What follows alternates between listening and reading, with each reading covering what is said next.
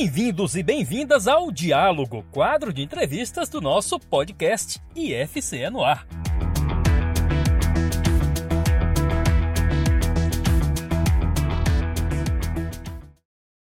Olá, meu nome é Linaldo Rodrigues e hoje o assunto é a criação da cooperativa de serviços em aquicultura e pesca para assistência técnica e gerencial de pequenos e micro cassinocultores.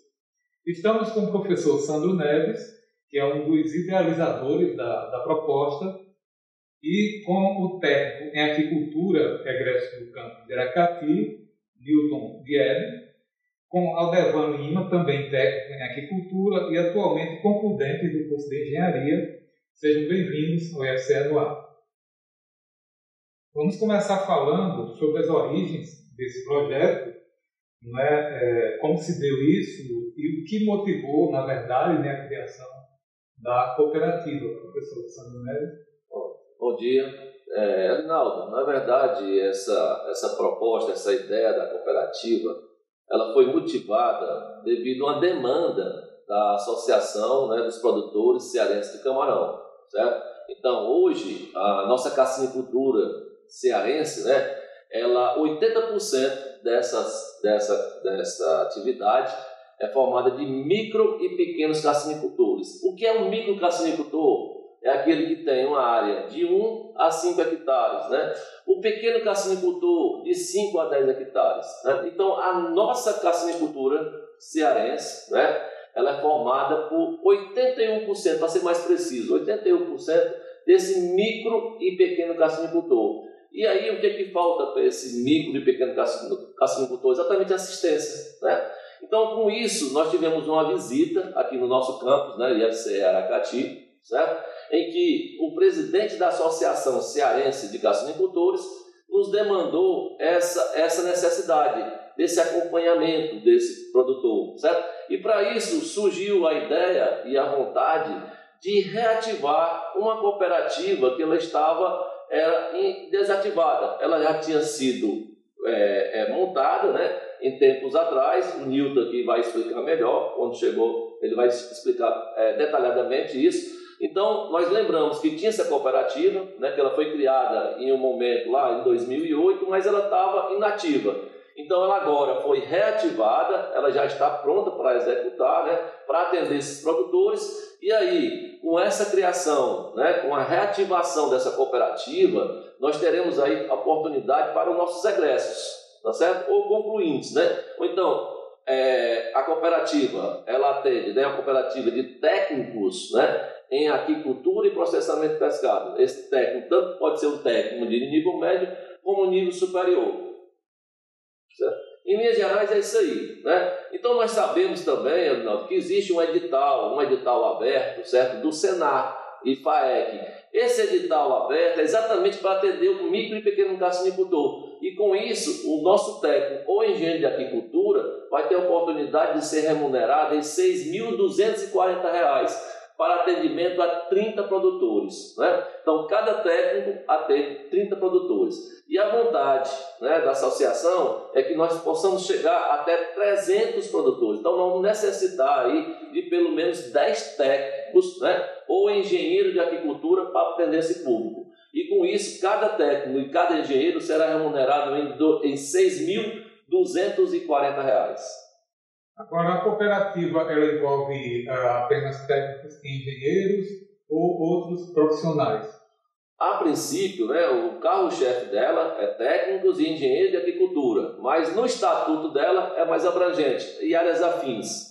Certo? Então, com isso, nós acreditamos que vai tornar-se tipo uma engrenagem, uma locomotiva, né? uma motivação maior para a formação dos nossos técnicos aqui do IFC Aracati, né? que é o integrado em agricultura, que é a engenharia de agricultura. Porque, ao terminando esses cursos, eles já, eles já entram dentro da cooperativa e já conseguem uma boa remuneração e uma boa experiência. É, Newton Dieg, né? também é um dos idealizadores da criação da, da retomada, na verdade, da cooperativa. Né? Como é que é, ela está operando atualmente, né, em que fase está e como é que é, ela funciona? Bom dia. É, essa cooperativa foi, ela surgiu em 2002, a ideia foi em 2008, certo? e a gente fundou em 2009. Ela passou um tempo em stand-by porque a, a maioria dos idealizadores foram trabalhar no Agropolis, que na época era uma, um edital do Ministério da Pesca. E por conta disso, ela, os idealizadores se afastaram e o grupo que ficou não tocou para frente a cooperativa. É tanto que ela estava todo em dia, só com stand-by. Com o surgimento desse edital do Senar, caso o Sandro falou, a gente reativou e fez algumas mudanças no estatuto para que a gente pudesse é, agregar os engenheiros da técnica de agricultura, os engenheiros técnicos, os engenheiros em agricultura. Porque até então era só técnicos em agricultura e pesca. Hoje ela está em fase de análise, que é, no máximo, a partir de segunda-feira, ela já está toda regularizada, vai estar toda regularizada junto à Receita. E aí sim a gente vai poder cadastrá-la cadastrá junto ao Senado. Certo. E como é que funciona assim, a cooperativa? É, é, ela, ela abre para que os profissionais da área possam ingressar e como é que se dá esse processo? Como é que ela atua junto ao setor produtivo? Né? Como é que ela vai ofertar esse serviço? É o cliente que vem atrás ou é vocês que vão oferecer esse serviço à cooperativa? Como é que funciona? É, o edital é bem claro o técnico tem que ter a formação técnica, tem que ter experiência de campo. E que eu vejo no momento não seja até não seja empecilho, e sim uma coisa boa. Porque os, os que estão saindo, a experiência mesmo sendo pouca, eles fazendo parte da cooperativa, eles vão ter um acompanhamento da cooperativa. Além do técnico e para o campo, a cooperativa vai estar é, dando apoio tanto com equipamentos, é um dos fatos uma alteração que estatuto, que gente vai poder ter, comprar equipamentos, para que o técnico vá a campo e tenha mais, seja munido mais de recursos, para bem atender o produtor rural. Certo. Uh, Aldevan é egresso do campo do curso técnico, né, em agricultura aqui do campo, e é concludente do curso de engenharia. Sim. É, eu queria que você falasse também qual a expectativa de um egresso que não, que não tem ainda um vínculo com a cooperativa, com esse projeto, mas a perspectiva de você é, é, de ter benefícios né, para um profissional que está se formando. É, queria saber qual a sua expectativa em relação a isso, tanto para o profissional, para os egressos dos cursos né, de agricultura, como também para o setor produtivo. Qual é a sua expectativa em relação à contribuição da cooperativa? Com certeza é uma importante oportunidade que se abre né, para técnicos e engenheiros é, para que possam aplicar todas as ferramentas obtidas aqui dentro da instituição, aplicar diretamente no processo produtivo nas fazendas.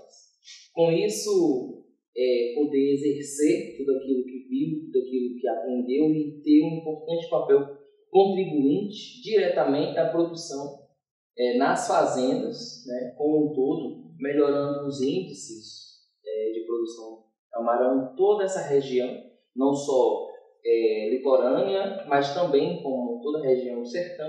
Né? É, e um fator também que vai colaborar diretamente para que outras pessoas passem a buscar a instituição, né? tanto no quesito de formação, como também de buscar é, a oportunidade ligada ao processo que estamos tratando agora.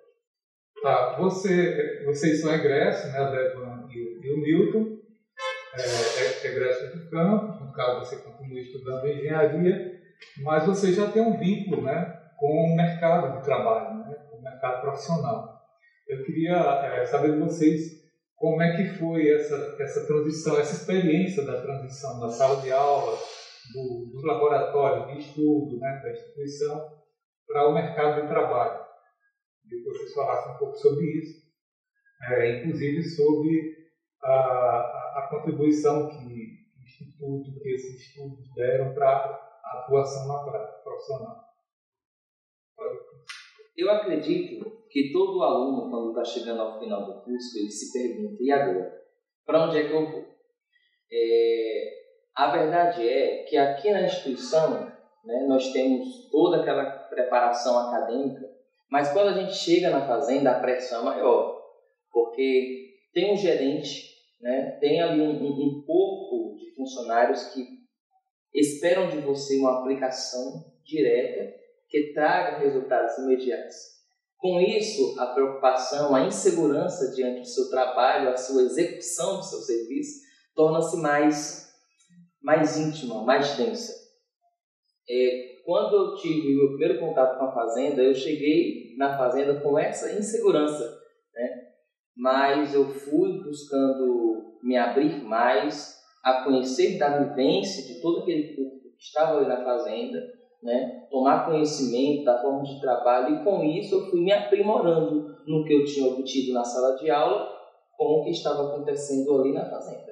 Né? E buscando mecanismos, diagnósticos, meios para otimizar o trabalho da fazenda e, logicamente, é, me moldando como profissional propriamente dito. E você, Nilton, como é que você vivencia essa experiência né, de transição? Do, e como você vê também a demanda do setor em relação a, a novos profissionais, se existe essa demanda, né? Mas me fala um pouco sobre essa experiência da saída, da transição. No meu caso, eu fui da segunda turma do Instituto. É, na, na, eu estava terminando, terminando o curso e estava, como ele falou, aí agora, vamos fazer o quê? Aí, eu, na época, o professor, o professor Chimenez era o diretor. E o Sandro também fez parte dessa, de uma seleção para ir para a Emates, justamente como, trabalhar com no Castanhão. O Castanhão estava sendo liberado das autódromos de água ia ser instalado do zero. E a gente foi justamente para isso. Né? A gente foi para dar assistência técnica, assistência técnica aos técnicos, aos técnicos, aos produtores rurais da antiga, da velha Jaguaribara. Eles não gostam nem que a gente fala assim, tem a Jaguaribara, e agora nova, eles também não gostam que tem que ser só Jaguaribara, sempre foi uma só. E a gente teve, cada um ficou, quando, quando a gente foi para lá, era, cada técnica tomava conta de, de 25 a 50 produtores. Fora os pescadores também, que tinham um técnico que tomava conta. A gente sentiu dificuldade. Com o tempo, você vai, você coloca em prática que você aprendeu. Isso com auxílio dos professores que nunca deixaram de lado, sempre foi apoio, qualquer dúvida que a gente tinha, a gente se, dirigia a eles. Primeiro, eles tinham bem mais experiência do que a gente. O Carlos Santos ele já foi da, da, da área de até. E agora, dando um, um, salto agora, tendo a possibilidade de trabalhar com, com os cassinicultores. Não que eu tenha deixado de trabalhar com cassinicultura. A gente só tem, a gente se especializou em outras coisas. No caso da piscicultura, no caso de reversão, e a levinagem, né, no caso. Era voltado mais de lado o meu trabalho. Agora estou tendo a chance de estar, já estou na, na Emates, ah, fechando os três anos agora, trabalhando só na, na educação cultura. Um pequeno produtor.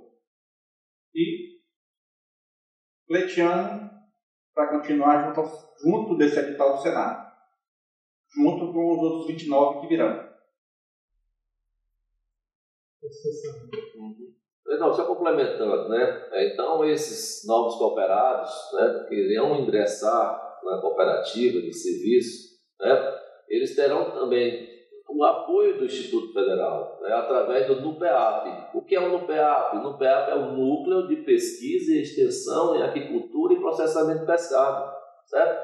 Então ele congrega vários laboratórios, laboratórios de microscopia, laboratório de microbiologia, laboratório de solo, laboratório de saúde dos animais aquáticos, laboratório de alimentos vivos, né? Então todo esse aparato vai também apoiar essa iniciativa da cooperativa, certo? Para que realmente atenda esses produtores com excelência, né? Para que realmente no, no primeiro momento 10 técnicos ou 10 engenheiros terão oportunidade, né? Mas logicamente que vai surgir mais oportunidades e com certeza nós iremos precisar, dentro da cooperativa, de mais profissionais para atender exatamente esses micro e pequenos cacicultores que são totalmente desassistidos dentro da nossa atividade aquícola. Né? Então, é, os cooperados ou a cooperativa ou os egressos do IFCE, eles têm, sempre têm esse apoio da nossa instituição. A, a cooperativa, ela, é, ela, ainda não, objetivamente, né, ela ainda não está estruturada, funcionando, né, mas ela já é de conhecimento do setor produtivo, de outras instituições, é, pesquisadores, enfim. Inclusive foi apresentada a proposta à Secretaria Nacional de Agricultura recentemente. Então, é, qual, qual tem sido a receptividade ao projeto no, no meio produtivo? Produtivo, né? Na verdade, Alinaldo, assim, nós ainda temos aí uns embaraços para ser resolvidos na Secretaria da Receita Federal, certo? Então a gente não houve assim uma publicação, né, divulgação em massa das ações da cooperativa, né? Então, mas nós acreditamos que se isso ter ser resolvido, realmente precisa ter uma divulgação maior, né? Para que realmente tenha um engajamento também do setor produtivo. Mas essa demanda é uma demanda da Associação Cearense Produtor de Camarão, né? Juntamente com a FAEP e do próprio Senar. Então a gente ainda não divulgou ainda, por causa que ainda, ainda tem alguma, ainda tem aí um obstáculo a ser vencido, muito pequeno, né? que se resolve essa semana, e esse momento aqui é exatamente isso, para divulgar, certo? E aí nós precisamos fazer essa divulgação interna, dentro do próprio Instituto, e a divulgação externa, certo? E aí, quando esse aí realmente né, é, um, é um processo de reativação e de revitalização, e aí vai ser convocado a reunião para ingresso de novos cooperados, nova composição da diretoria, né? Então, todos aqueles procedimentos é, normais de uma cooperativa de serviço. A, a aquicultura envolve uma questão muito delicada em relação à questão, enfim, uma questão sensível que é a, a, sustentabilidade ambiental, né? porque é uma atividade que demanda muitos recursos hídricos e uma relação, é, uma demanda muito recursos naturais, né? que é, além da água, tem a questão da da terra, né? no momento tem que se utilizar muitos espaços. E eu queria saber é, como a aquicultura atualmente lida com essas questões né, da sustentabilidade, que cuidados, que medidas têm sido tomadas né, no sentido de proporcionar a exploração ah, desses recursos, né? considerando as intervenções tecnológicas e dos insumos que são utilizados e, e, ao mesmo tempo viabilizar uma maior produtividade da, do setor sem provocar tantos danos ambientais. Perfeito. É, Elinaldo, eu classifico a atividade da aquicultura, ou atividade da cassinicultura, como uma atividade altamente sustentável, certo? É, desde que sejam realmente cumprida toda a exigência para que ela exista, né? Então você, para que você tenha ali uma atividade aquícola, você precisa dos licenciamentos ambientais, certo? Então você tem a licença de instalação, né, a licença prévia, a licença de instalação e a licença de operação, né? Essa licença de operação, ela necessita de um profissional qualificado, né? Um engenheiro de agricultura que seria o responsável, um auxiliar que seria o técnico de agricultura. É exatamente a proposta da cooperativa, para que esse produtor produza realmente a, o fruto da agricultura com sustentabilidade. E hoje, advento das enfermidades, é mais interessante você fazer o reuso da água, a recirculação dessa água. Né? E é interessante dizer, Rinaldo, que a aquicultura, embora pareça consumir muita água, ela consome menos água do que a agricultura tradicional.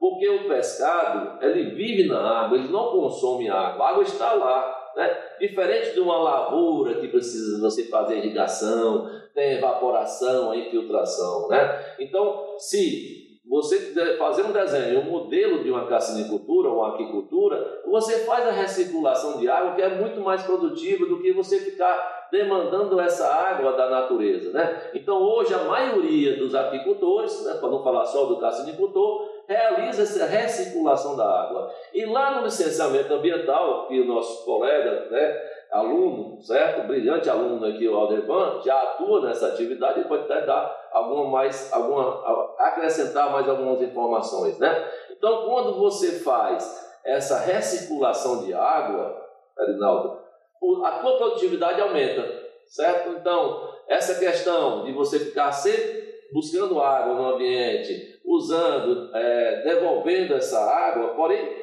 mesmo que ele não faça a recirculação, ele tem que devolver obrigatoriamente essa água em iguais condições ou superior ao que ele coletou, né? Então ele tem que devolver o oxigênio igual para mais, a amônia, que é, uma, é, é, algo que desenvolve naturalmente na água, certo? Ele tem que, o nível de amônia lá tem que ser igual como ele coletou ou mais baixo, tá entendendo? E é só para complementar, a aquicultura ou a carcinicultura, todos os produtos utilizados na atividade são produtos naturais. O que é o que é utilizado na aquicultura, na carcinicultura? Ração. Ração. É feita de quê a ração? Né? Isso é um produto agrícola, de paleta de soja, paleta de arroz. Não tem nenhum produto artificial que venha fazer mal à natureza. Está entendendo? E o outro, o, o outro insumo, calcário, né? Esse calcário é utilizado para corrigir o pH da água. Então, muitas vezes, a água da agricultura é melhor que a água que você está captando. Tá? E aí eu gostaria que o Aldevan complementasse aí algumas informações, né? acrescentasse aí, porque hoje o Aldevan está no campo, no dia a dia, né? licenciando, né? trabalhando dentro de uma empresa em que licencia é, os carcinicultores. Gostaria que ele desse aí, é, acrescentasse algumas outras informações. A resolução 357, ela rege essas, esses parâmetros de condições físico-químicos da água. Inclusive, existe um, mito, né, uma situação caótica de inverdade impregnada que a castrocultura é responsável pela poluição de corpos hídricos. E existe é, é, trabalhos científicos, pesquisas científicas é, severas de que prova exatamente o contrário. A cultura, a piscicultura, por necessitar de uma condição é, ótima de água para que o organismo tenha sanidade e uma boa produção, ela consegue devolver ao meio ambiente uma qualidade melhor, muitas vezes, do que ela pegou. Então, ela devolve um efluente em melhores condições do que o afluente quando foi comprado. Tá? E para reger isso, temos a resolução 357. Exatamente. E, e a licença propriamente dita, ela tem condicionantes que essas condicionantes precisam ser atendidas. Caso contrário, a superintendência é, do meio ambiente do Estado do Ceará, ela está impedida de ir ao empreendimento e se não atender essas condicionantes, com certeza o empreendimento ele pode ser multado e, além disso, essa Pronto, vou falar aqui, o Luiz vai complementar. Mas o, o passo, né? Vou falar nem o passo a passo, não, vou falar o passo, né? Na verdade, nós vamos fazer, convocar, né, divulgar uma reunião, né? Aí essa reunião é exatamente para ver os interessados, né? Vamos divulgar aqui dentro do campo, né? Obviamente, é uma cooperativa de egressos, né? Então a gente vai divulgar aqui dentro, mas nada impede também outros profissionais da área de, de outro campo, né? Possa vir a participar. Então, o o próximo passo, né, de fato, Arinaldo, é o interesse. Né? Então, nós vamos divulgar essa reunião, dia, a dia, a data dessa reunião, o local, né? E aí, esses profissionais interessados vão estar lá presentes. E aí sim, eles vão saber o passo a passo. Né? Ver o que é que é necessário para eles fazerem parte. Tá? Tá. É isso, Falando. É, o primeiro passo é essa reunião, e daí surgir uma apresentação. O próximo passo quiser participar, vai se inscrever. Vamos tentar contar para frente. O edital está aí. Não, é assim. Edital é coisa, cooperativa é outra, né? Então você tem que formar cooperativas, cooperados, para atender edital. Não só esse edital que está aí aberto, a gente tem falado aqui desse edital do Senar, né? Mas a cooperativa ela tem um leque, ela pode atender todo e qualquer edital e necessidade do produtor. Né? É uma cooperativa de serviço ligada à agricultura e pesca. Agradecemos a participação do Sandro, Milton e o Débora. se você quiser saber mais sobre a cooperativa